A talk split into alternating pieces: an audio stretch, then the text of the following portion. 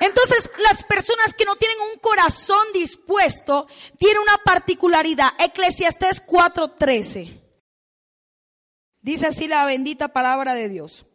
Mejor es el muchacho pobre y sabio que el rey viejo y necio que no admite consejos. Que no admite consejos. En la persona que no tiene un corazón dispuesto es aquella persona que estando en las manos del alfarero, pero que no quiere que se le diga absolutamente nada. No admite consejos de Dios.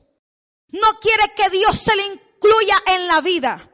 Entonces, para que usted acepta al Señor como su Señor y Salvador, si es el Señor, nosotros hicimos la oración de fe diciendo, sea ahora el Señor de mi vida. Entonces, ese tipo de creyente es un desleal, porque aunque su boca profesa que es hijo de Dios, en realidad no es hijo, es un bastardo.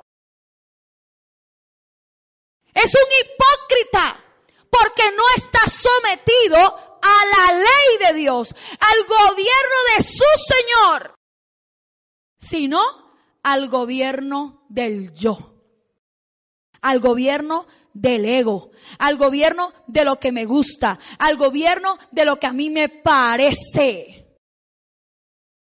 Y este tipo de vasijas son los que llamó el Señor Jesús en el Nuevo Testamento los odres viejos que no pueden recibir el vino nuevo porque se rompen. Son las personas que están caminando en el Evangelio, pero como nunca quieren ser corregidos por Dios, y no se acepta la corrección de Dios, entonces llega el momento en que se echaron a perder. Se dañaron, se les dañó el corazón. Se les dañó el corazón y son potenciales traidores en medio de la obra de Dios. Porque no admite que se le diga nada, no reciben pastoreo de Dios, no quieren que Dios les hable, están echados a perder. No pueden recibir el vino nuevo. No aceptan la palabra. Siempre tienen censura el mensaje. Censuran a la corrección. Censuran lo que Dios habla. Censuran lo que Dios dice. Siempre están molestos. Hay algo que le molesta porque el corazón se echó a perder. Por eso dice el Señor, se echó a perder. ¿Dónde se echó a perder? ¿A dónde? No fue afuera no fue afuera. No fue en el mundo. Óyelo bien, no fue en el mundo. No se echó a perder en el mundo. Se echó a perder dentro de las manos de Dios, dentro de la iglesia del Señor. Aquí se echó a perder. Porque no le gusta la corrección. Porque no le pareció la corrección. Porque sigue empecinado la persona empecinada en su propio yo, en su propio ego, porque no quiero, porque es que no me gusta, porque es que a mí no me parece. ¡Ogre viejo! Hay un dicho popular que dice, loro viejo no da la pata. No quieren.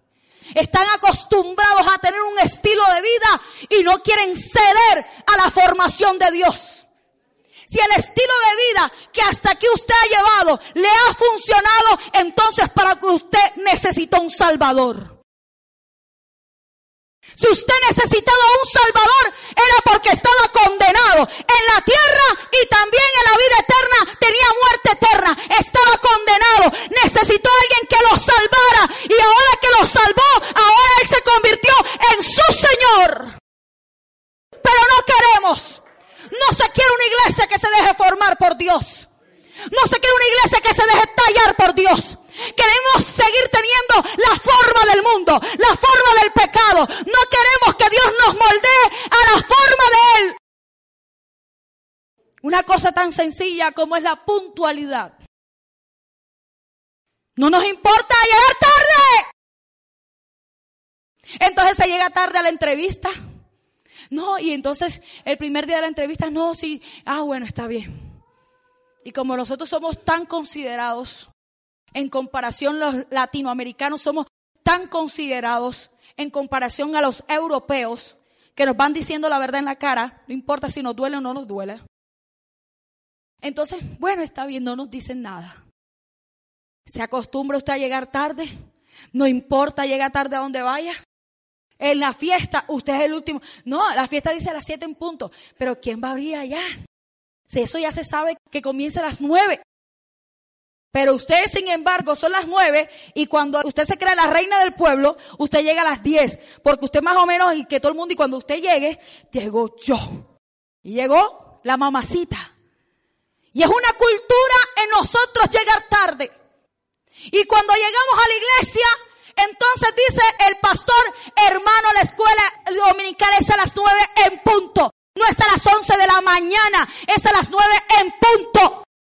Siempre lo mismo. No saben todas las cosas que yo tengo que hacer para llegar. Pero cuando estás trabajando de lunes a viernes, procuras llegar temprano a tu trabajo, pero tienes la impuntualidad tan adentro de ti que te puedes dar el lujo del Señor. El Señor de señores te tenga que esperar a la cita porque tú eres tú.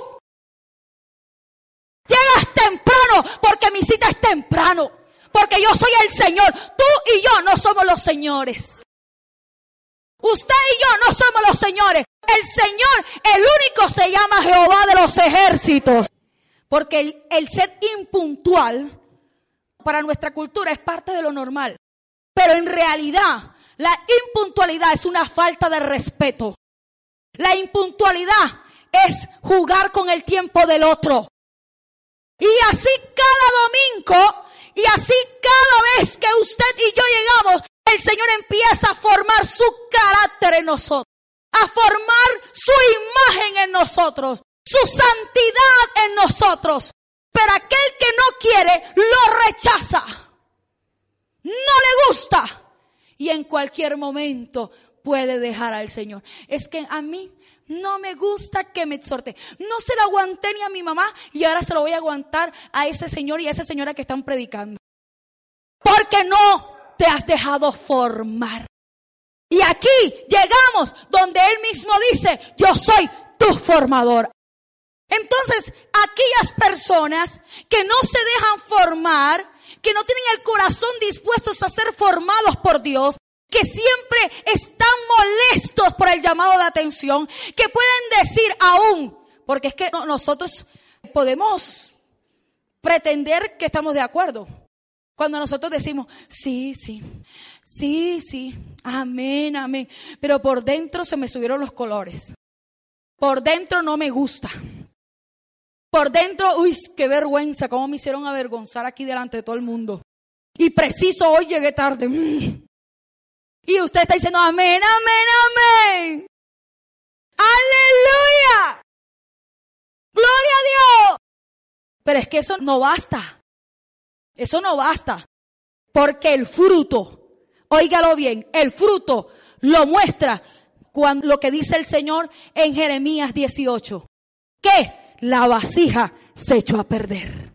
Ahí es donde se muestra el fruto de tanta formación de Dios. Si fue verdad o es mentira. Si es falso o es verdadero. Si en verdad se constituyó un hijo de Dios o no lo es. Si en verdad tiene la falda porque cree en la santidad. Ese no es porque está aquí en la congregación, sino porque en verdad se dejó formar por Dios. Vasija, cuando se está haciendo, tiene que entrar a presión. ¿Cuál es la presión? El fuego.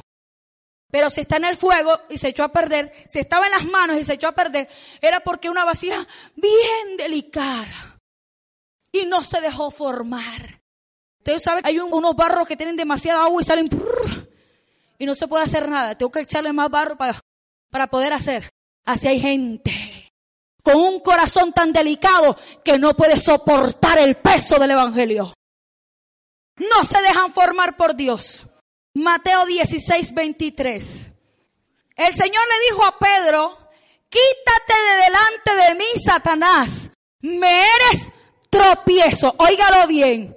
Me eres tropiezo, porque no pones la mira en las cosas de Dios, sino en las, sino en las, ay, qué terrenal, sí, La persona que no tiene un corazón dispuesto a ser formado es una persona terrenal. No tiene la visión puesta en Dios. No está pensando que es necesario ser formado porque su salvación depende de ello. No está pensando en tener la imagen de Dios y por lo tanto, entre más yo mire a Dios, más me voy a parecer a Él. Mire, cuando nosotros estamos bebés, uno de los aprendizajes autónomos que tiene el niño es cuando él no hace nada. Cuando él está sentado y usted lo pone y que para que juegue. Y de pronto usted lo ve y el niño está así. Y usted voltea y, y el niño está como quieto y apenas está mirando. Eso es un aprendizaje autónomo que tiene él. Y él está mirando cómo usted camina. El niño está mirando cómo usted hace. Por eso nuestros hijos, óyelo bien, son los manipuladores mayores. ¿De quiénes? Será del papá. ¿A quién vive viendo él todo el día? A la mamá.